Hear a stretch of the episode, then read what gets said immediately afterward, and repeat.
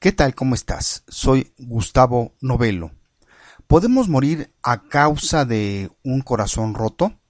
Según un artículo reciente, sí. ¿Quieres saber por qué? Entérate más escuchando este episodio. Salud Mental comienza después de esta breve introducción musical con The Bee Gees y su canción How Can You Mend a Broken Heart.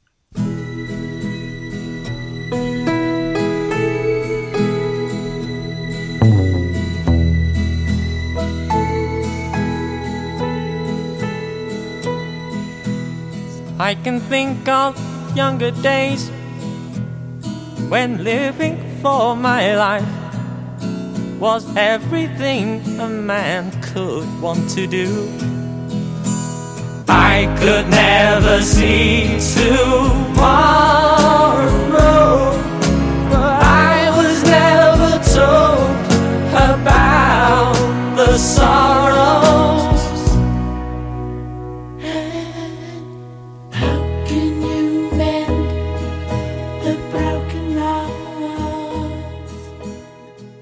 Me da mucho gusto que me acompañes una vez más en otro episodio de Salud Mental, en este caso el número 173.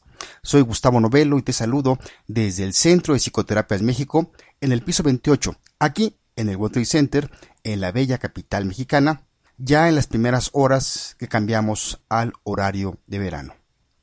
Al estar revisando esta semana algunas noticias o artículos interesantes para comentarlo contigo, encontré una nota que me saltó a la vista, la cual se publicó este 31 de marzo del 2014 en el portal de la BBC News bajo el título Can You Die of a Broken Heart?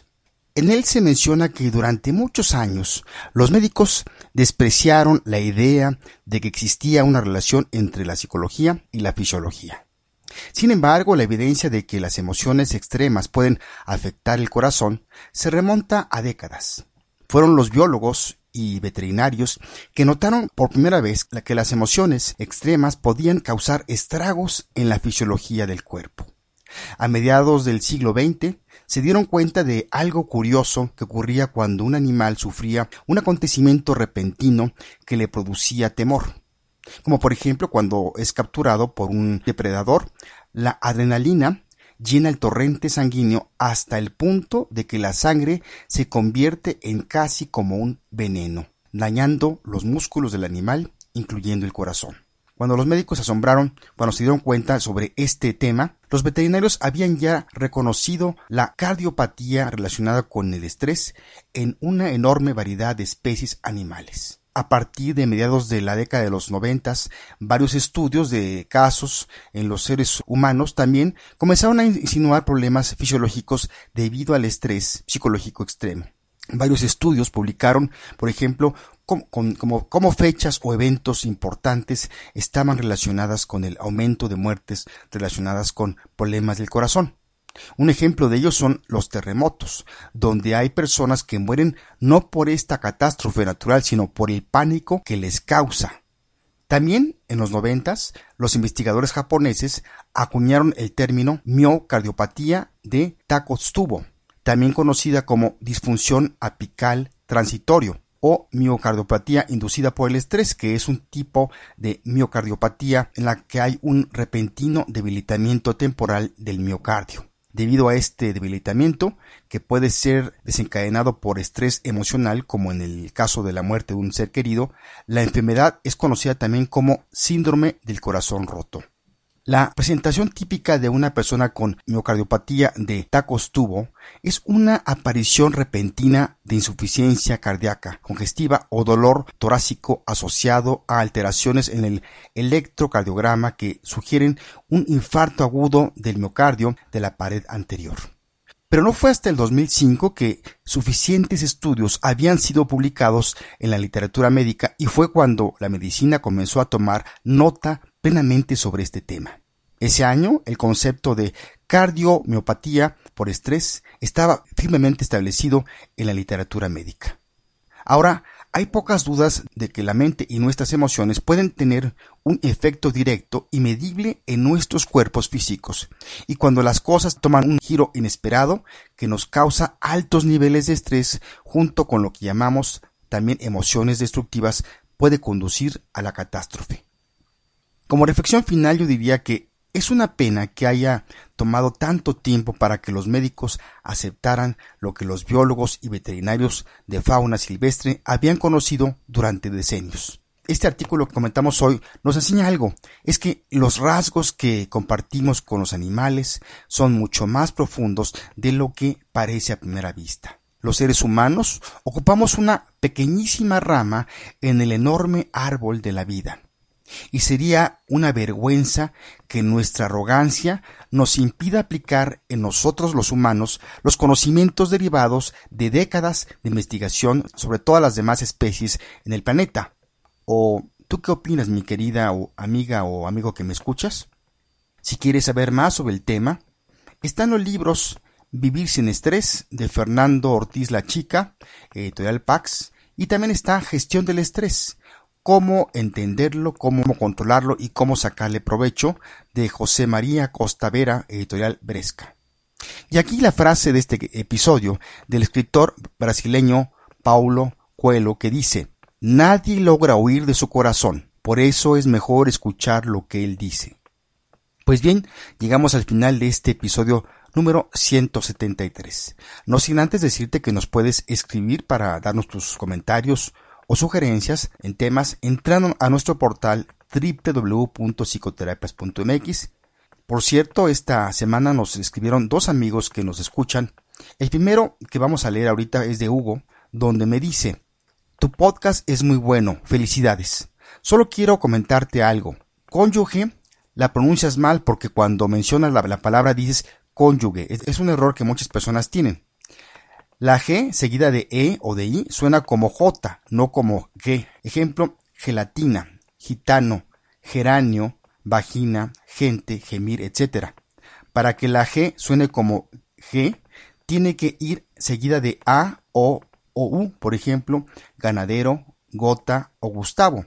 En cuanto a la G seguida de U y después de la E o de la I también suena como G. Ejemplo, guitarra, gelatao, etc. Por tanto, deja de decir cónyuge y di cónyuge, donde la G suena como J.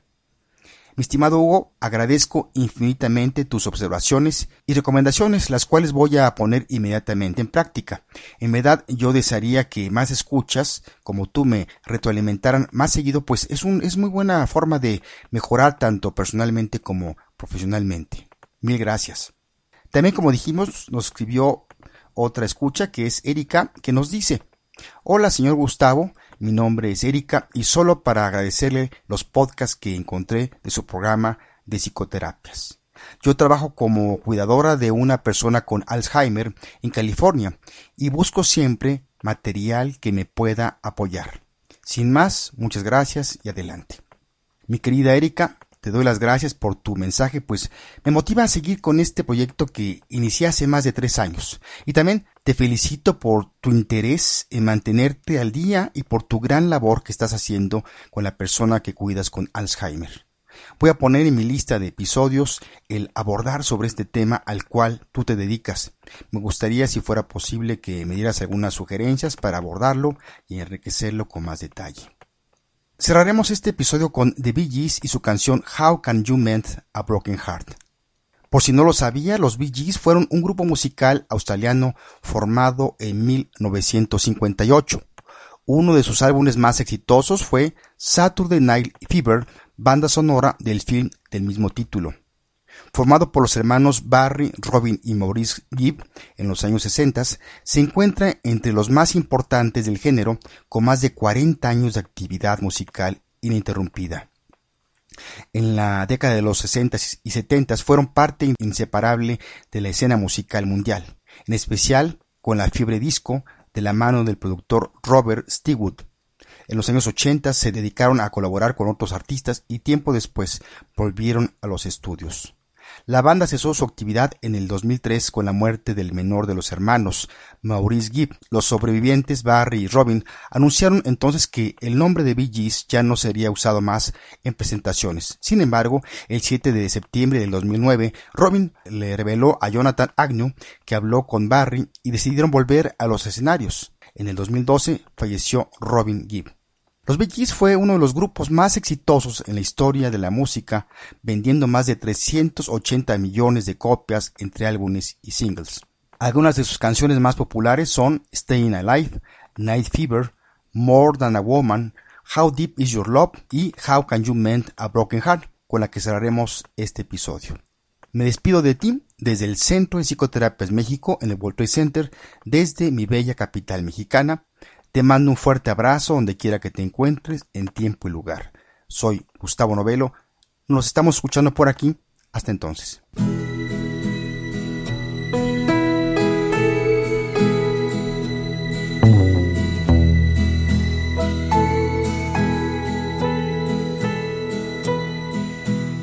I can think of younger days when living for my life was everything a man could want to do. I could never see tomorrow,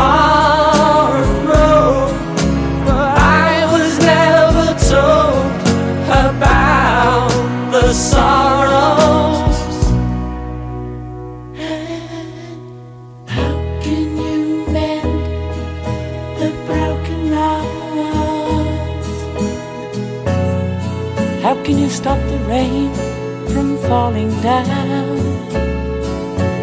How can you stop the sun from shining? What makes the world